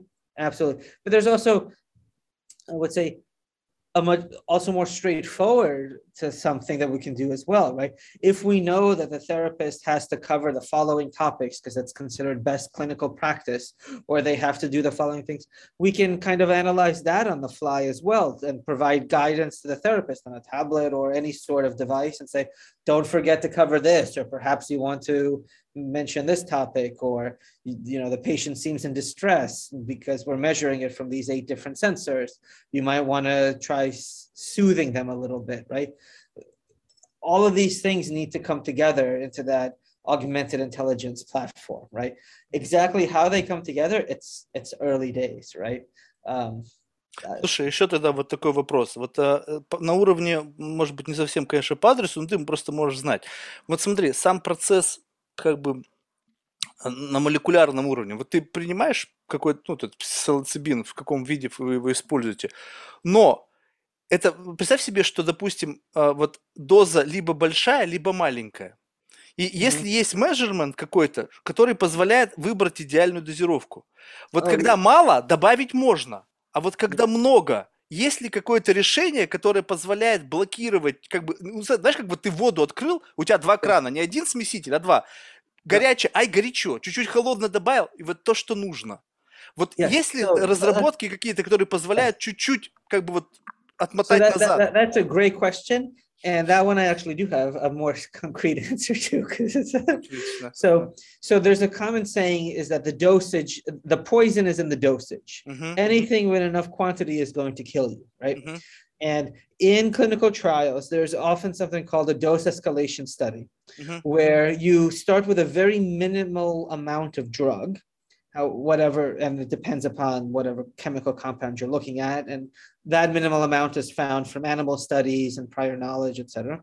Mhm. And you slowly increase that amount to kind of the, the most, tol- to, to find the max tolerated case. And so you get a safety aspect of how much is actually allowed and how much is not, right? And you don't go above that amount. And if, and then you say, okay, if, if during that dose escalation, you also measure the response of the person, you say, okay, during dose escalation, this is the minimum we tried, it had no effect. By this point, there's no more effect to be had. It's not that the trip is more intense, but there starts, there's, there starts to be, you know, toxic side effects, that we don't give anymore. And in that kind of level, in that, in that spectrum, do we have, um, do we have clinically significant results in terms of a reduction of symptoms? Whether you measure those symptoms using a subjective scale like for mental health, or whether you measure that symptom like a decrease in, you know, the bac- bacterial infection uh, or a, a- decrease in your blood pressure. It's it, it doesn't really. You're you're measuring symptoms and you're saying how much of this drug is safely tolerated, right? If you take um, I don't know lisinopril, which is a very common drug for blood pressure, right? If you give enough of it, that's not healthy to the person either, right? That could cause very, but so you slowly dose escalate and say, okay, now I have a response. This response is clinically meaningful. You don't go further up on the dosage. Ну вот в процессе самом, вот знаешь, вопрос такой, представь себе, что я сейчас просто тебе говорю, ну то есть терапевтическое, ну то есть даже вот банально, давай на примере алкоголя, потому что ну, если у тебя не было психоделического эксперимента, то сложно будет передать. Ну представь себе, что ты вот в один день, ты Да. бодр, полон сил, у тебя хорошее настроение, вы встретились с друзьями, пф, пол бутылки виски залетело, вообще как будто бы и не пил. В другой день ты устал, тебя какое-то состояние, ну, стресс, возможно, еще что-то. Полбутылки выпил, все, тебя вырубило. Ты вялый, ты хочешь спать, тебе вообще ничего не надо. Что произошло? Дозировка одна и та же. состояние твое разное. То есть вот когда идет clinical trial, то есть условно вы можете идти вперед, смотреть до той поры, пока начинаются какие-то там, не знаю, ну, негативные последствия, и сказать, окей, вот либо это потолок с точки зрения препарата, либо не имеет смысла увеличивать, потому что терапевтический эффект не меняется. Мой вопрос был больше такого плана. Представь себе, что человек употребил 3 миллиграмма в процессе. Аналитика показывает, что много по там аналитика пульс, там не знаю, ну в общем все все то, что вы используете. Можно ли человеку что-то вмести, ввести, чтобы, допустим, отмотало на 2.5. То есть уменьшить концентрацию на фиксируемую сумму в крови. Но есть представь себе, что это какой-то антикатаболический препарат. То есть его ввел, и у тебя дозировка препарата сократилась, но на фиксированную величину, чтобы ты был вот just in time, вот, вот в это вот спад yeah. So there is, so there is, I mean, this is very common in kind of most drug studies, right? You you want to find kind of the maximal tolerated dose, and people mm-hmm. often give you a lower. I mean, even the same thing with kind of antibiotics, right? And how many milligrams you take of that, mm-hmm. depending on the antibiotic. It could be you won't go above the, the dose, right? Because during the FDA during the trials, you will specify I'm giving this dose, this dose, and this dose, right? Um, and by that point, you've already done your animal studies and all of this other stuff. And so you have a bunch of kind of milligram dosages that are acceptable, and you will find the one that works for most. Could sometimes you do have to adjust it for weight and height and all of this sort of stuff, but that that is what the clinical trial is meant to determine and to see if there really is any effect, right?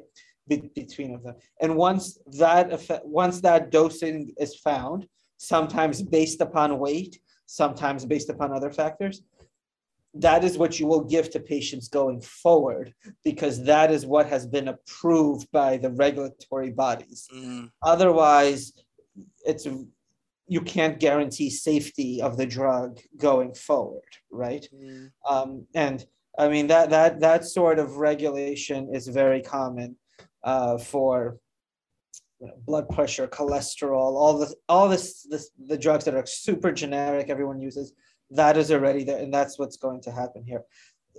Does does that mean that's the exact sweet spot for every single person always? Probably not. No, no, no. Yeah, and you can't, and you know, doctors will try giving you higher dosages, lower dosages, but again, there is a max, and again, we're still so early stage in the psychedelic space that we have what we are testing. You know, I think our phase two was like, you know, the highest dose was 25 milligrams, the lowest dose was one milligram, something like that. Uh, you won't go above it. Maybe in the future, as we get more and more information, might we have different? Absolutely, but um, the again, the goal is to find the safe, the safe one that's enough and it doesn't have to be absolutely perfect because it's also not that sensitive, right? The, the difference between half a bottle of whiskey and a full bottle of whiskey is quite large, right?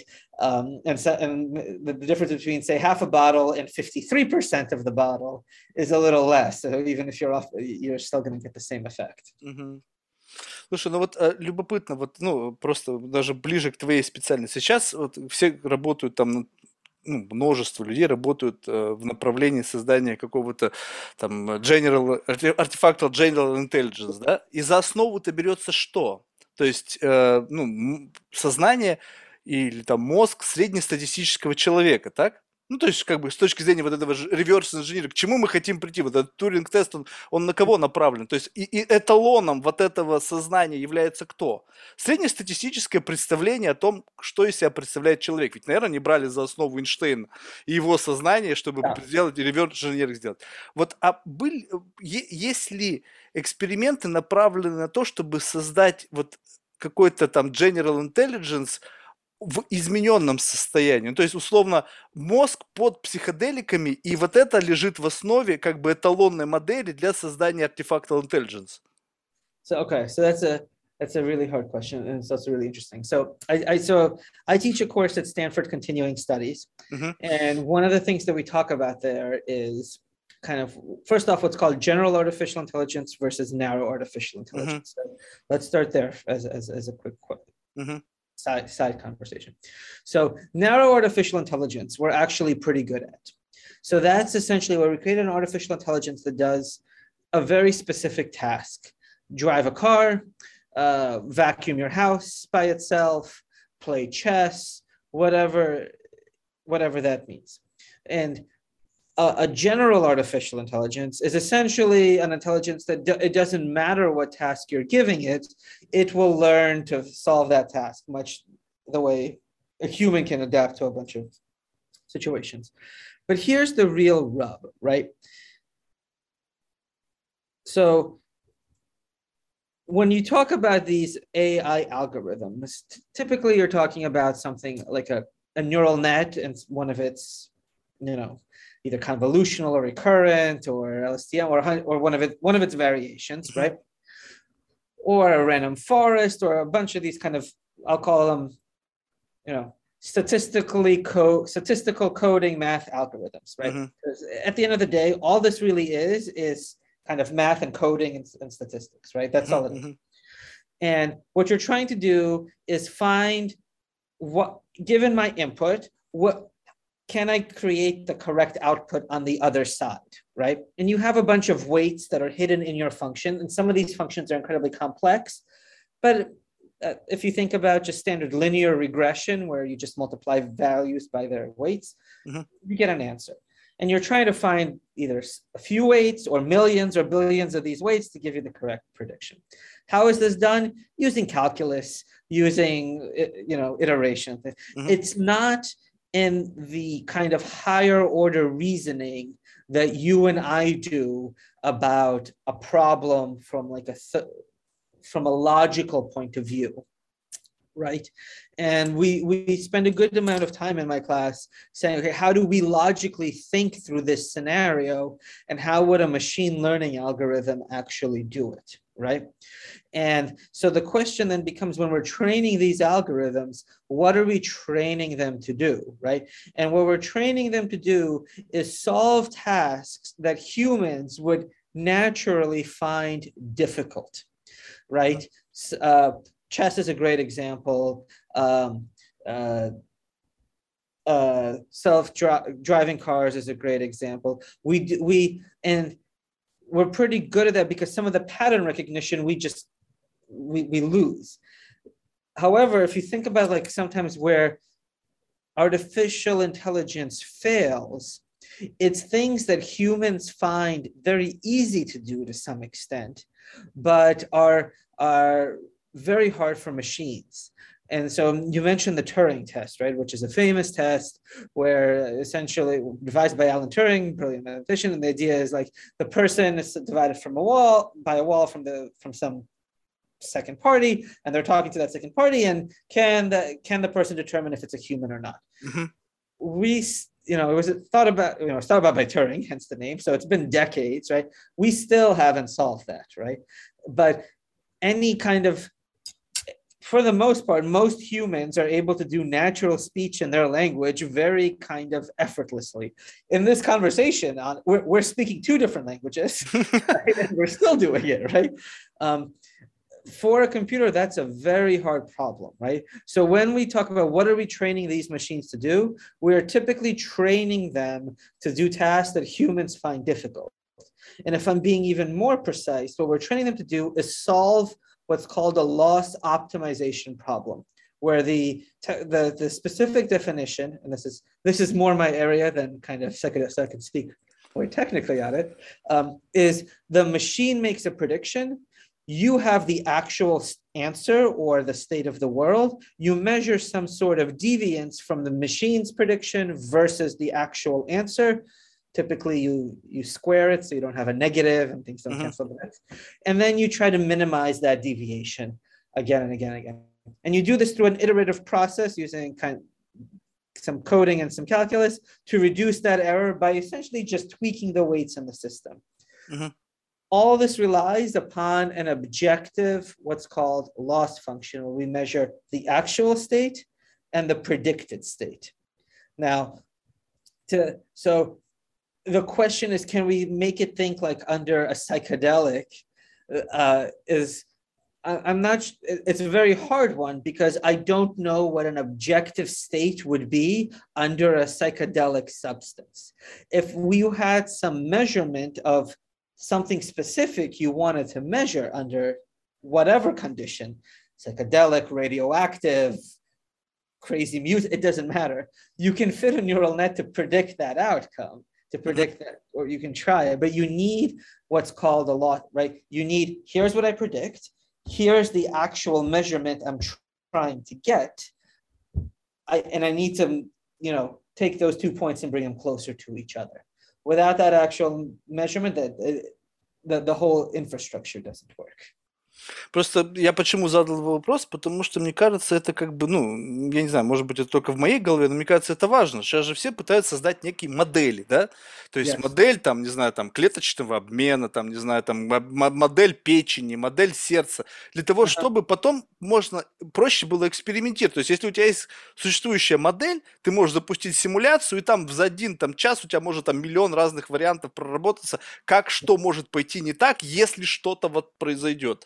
И вот тут вот как раз-таки, если вы пытаетесь решить проблему с помощью какой-то молекулы, которая имеет психоделические свойства, то создать сознание, условное какое-то сознание, которое каким-то образом отображает вот то состояние, в которое попадает человек, для того, чтобы yeah. понять, как с этим работать, ну, как-то звучит очень логично, да, то есть, что вы... Yeah, it'd be great. Yeah. И It's вот very hard. I, I would take a step, I would even go, I would, let, let's go much simpler, right? From a machine learning point of view, one of the holy grails is try to understand uh, drug toxicity in the human body. Like, forget that psychedelic is, is the drug toxic, and sometimes we can model it. For sometimes it's very hard. Other things we're trying to understand is just like, you know, how do proteins, how might they interact with each other? Just protein, protein interact. Very, very hard to do just because of the number of combinatorics, right?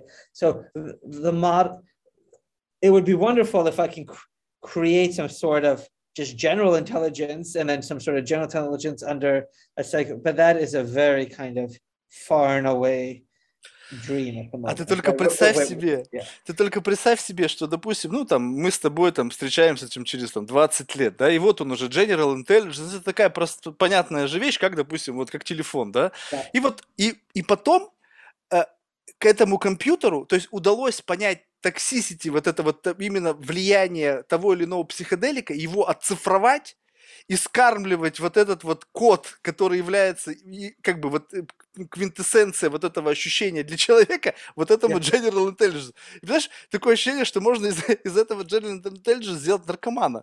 Ну, представь себе, да? То есть вот есть какой-то код, который заставляет вот этот General Intelligence испытывать тот же самый набор, вот этот sensation, что и человек, который находится под воздействием этого препарата.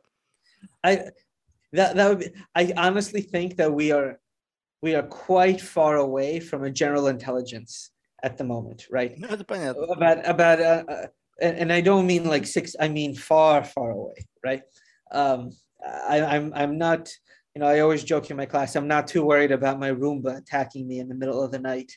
uh, I, I, think I think we still got some time there. Um, but at the end of the day, if if that loss function or the reward function, which is the same thing, rewards some sort of extra dosing, then absolutely you can train some. I mean, we know this from mice and rat, right? You can train a mouse to keep giving itself an, an, an, extra dose of whatever compound you're giving it if that dosing is, is pleasurable, right? The, the, the same the same thing here. If if every time you hit a, a, button, the, the computer registers this as a positive reward or a negative loss, it's going to reinforce those weights in its internal function and, and try to get them higher, right? The, the question is, um, can that, that objective function that we're trying to measure using the neural net, is it useful and can we accurately define it? And that that is a very hard process, right? Especially for very non-specific questions that are not easily mathematically defined, right? Um, uh, that that's where the complication comes in. Слушай, а вот тебе не кажется, что вот если вот представь себе, что удалось вот создать э, ну, какой-то алгоритм, либо ну, там, обучить машину выявлять какие-то вот такие объективные для машины, но не объек- совершенно не объективные для людей критерии. Ты представь себе, что это то же самое, что в какой-то момент времени в нашей реальности, вот в человеческой, появится какой-то критерий, который мы на него смотрели, но мы его не видели. Вот Ну, есть ли да, при- да. примеры вот из, из жизни, которые вот, ну, я, я убежден, что они есть, просто, может быть, ты сможешь, э, как бы, поскольку человек более глубоким знанием этого, когда машина подсказала нам что-то, что мы, на что мы смотрели, но мы не видели и не понимали, что это есть, и потом мы как бы прозрели, о да, вот теперь я вижу и понимаю при- причинно-следственную связь этого процесса. So I have to. So I'll answer a slightly simpler question. Uh, the, so there are lots of times when a machine learning algorithm will make a prediction and we look at that algorithm and we have no idea how it makes that prediction. That's essentially most machine learning algorithms. Mm-hmm. So to some extent, it is making some sort of conclusion that we deem to be factually correct and that it's not ex- clear how it does that. And the reason why it's not clear is because there's literally millions of weights um, that are making that conclude. There are millions of things that are multiplied in in that algorithm that are making that classification. But uh, to some extent, right? If I ask you, is this a picture of a bird? and you say yes it's a bird you're going to look does it have wings does it have a beak but if you the, the more you start digging eventually you kind of hit a base level. It's like i can't explain it any further right? It's like a, a bunch of ways that your neural that your own neural net has learned not artificial mm-hmm. but biological. Mm-hmm. mm-hmm. so the weights that it learns are different than the weights that are different than how we reason about it. It doesn't make it inco- it just makes the conclusion the conclusion is still the same but the interpretation of it might be nonsensical to us. However i do think what will happen as we do more and more of this is that we will it will find patterns using these conclusions that we have not thought about and then we'll say oh maybe we need to figure out why this pattern actually occurred. And then we will start there in logic and reason until we actually get to why this happens. Until we get to a general intelli- artificial intelligence that is able to reason in the same way that we do um, interpretation of it is kind of a muddied water right because all it's doing is updating its internal weights М, from a statistical point of view, that's kind of what we're doing, but at, at a much harder abstraction, right? Um, so the, the answer is yes. I think it does find things that we don't, but it's not that we don't understand how it finds it because at the base level is just upload, upload, updating the parameters of its algorithm, where every update it looks how wrong it is and fixes it. Uh, but what that might lead to is patterns that are very hard for us to find because it would require us to think of tens or thousands, tens of thousands, millions, billions of combinations. We can't, it can, but just because it finds it doesn't mean that it found it in a logically understandable way. Слушай, а вообще, насколько тебе кажется, к- вот э, в- в- технологии позволят... Ну, то есть, представь себе, что вот мы сейчас живем в мире, что ты смотришь, и ты достаточно многое понимаешь. Ну, то есть, с точки зрения, как бы объяснено уже с точки зрения науки и все остальное. Представь себе отмотать там лет на 500 назад, на многие вещи люди смотрели, и они видели, как бы глядя на то же самое, совершенно другое. Ну, то есть они там, ну, не знаю, а, пытались там привязывать какие-то мифы, там, в общем, какие-то там убеждения, верования и так далее. То есть оказалось, ну, просто ветер дует, ну, в общем, ничего особенного. То вот сколько ты думаешь, вот сейчас, вот ту реальность, которую мы сейчас смотрим, насколько она для нас открыта. Ну, то есть, если в процентном соотношении взять вот этот вот пазл, на который мы сейчас смотрим, мы как-то пустые места, как бы, как, знаешь, как это зрение, оно дыры Да. эти закрывает, но вот если в процентном отношении вот эта реальность, которую мы сейчас смотрим, она на сколько процентов для нас открыта? Honestly, I think we're just starting to scratch the surface. To, to be, be, uh, uh, you know, I, th- I think we're accelerating, which is great. I like this, this the, the, the, the, the, the, pace of scientific innovation is increasing. But I think we are still just talk scratching um, the very early stages. Even if we take the most, even if we take the subject of physics, right? Known matter, like the earth, you make up 5% of the universe, something like that. Dark energy and dark matter make up something like 95, 97. I'm not a physicist, but like mm, some, the vast majority is stuff that we literally know nothing about other than it has some impact via, via gravity. But we don't know what. So there's huge swath, swath, swaths of the universe we do not understand at all. and as we get to more complex systems, such as you know, but chemistry and biology, like it's in my mind very early days, right? Um, I, I, am hopeful the pace of scientific innovation increases, right? Um, and if I if, if you take that to be true, which I think is fairly self-evident, right, that the pace is increasing. If you go back 300 years or 500 years, whatever, and, and you brought the that person forward to Times Square, right, or you know San Fran or Moscow or London or wherever, and then brought them back, they wouldn't even have the words to explain mm. some of the mm. things that they have seen. It would it would just be unbelievable, right? Uh, and I suspect that if you were to take one of us and uh, uh, throw us 500 years into the future, uh, you, you would have the same problem. Uh, we, we, we would come back and we, we might not even have the words to describe it, right? And I, I think I think um, art. So I, am a big science science fiction reader, like like mm-hmm. Heinlein, Asimov. You know, I was I, I, suspect many kind of people of that go into AIR, but you know, he had this great quote. I just looked it up. You know, any sufficiently advanced technology is indistinguishable from magic, mm. right? And I really think that we are like it will go far, far into the future as we keep, you know, digging away at the science, right? And, and, and that's what makes it cool, right? Because we know that we have these questions, we know that they're unsolved, and the that's what makes we, we are working to solve it. We're not ascribing a myth to it. We're not ascribing some, you know, it's just the way it is. We are trying to understand the way this works. And it's really like a, a phenomenal mystery, right? and it's the solution to that mystery, which uh, I, to some extent, I think most scientists are doing the science, right? Whatever mystery they're solving.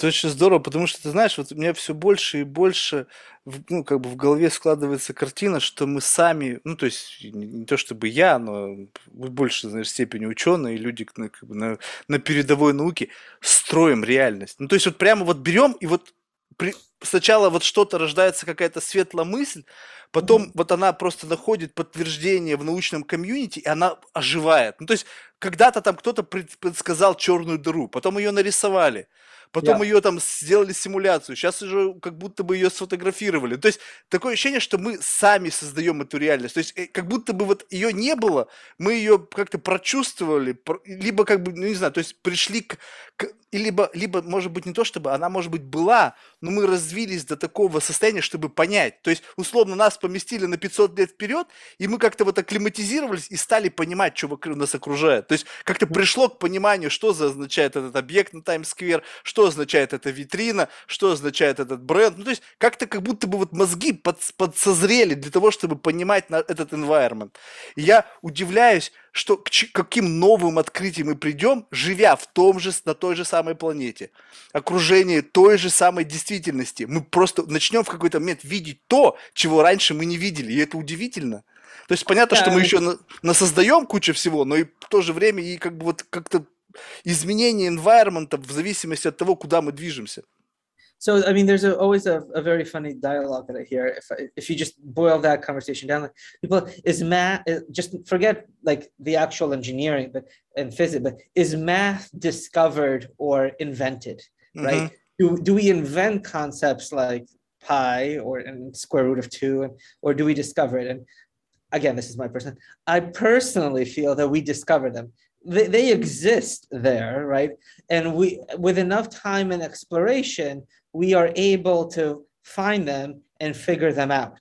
Mm-hmm. So as, as, we continue to understand more and more of this reality, right? As, as, you we we are able to then bend it more to our will to some extent and and and, and fashion it to help other people, fashion it to help the environment, fashion it to whatever we need.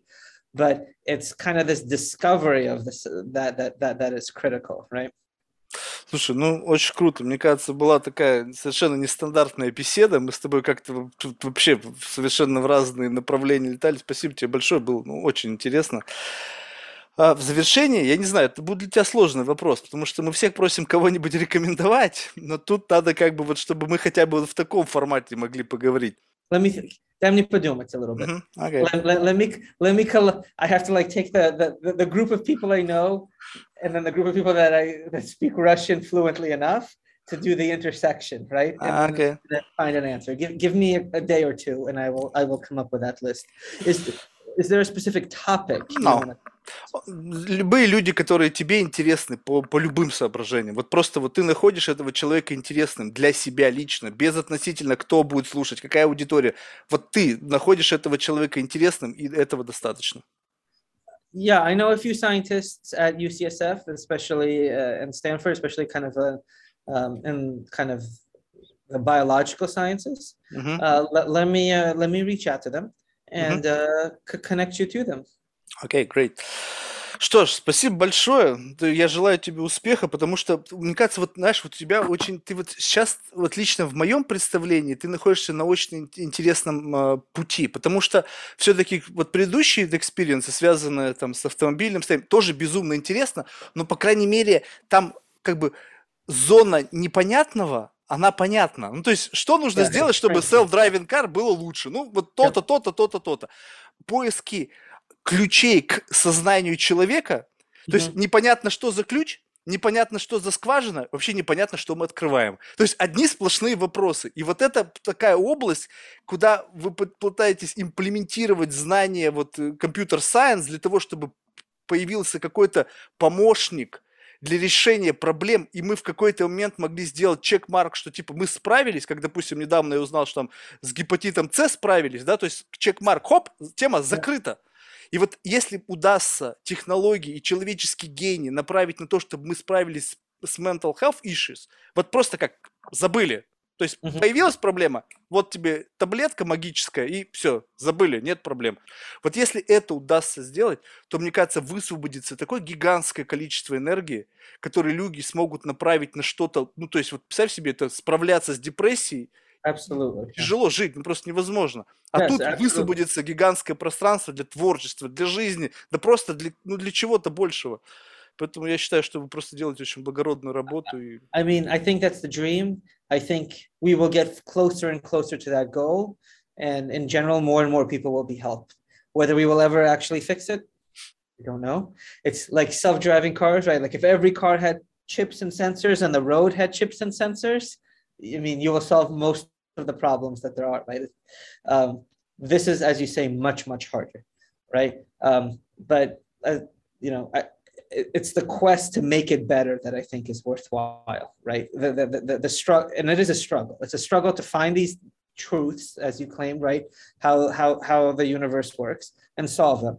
And uh, uh, it will. I think it'll be not one giant untangling of a mystery. I think we'll slowly chip it more and more away until we look back and say, you know what, we actually did untangle it. But it'll, it'll be.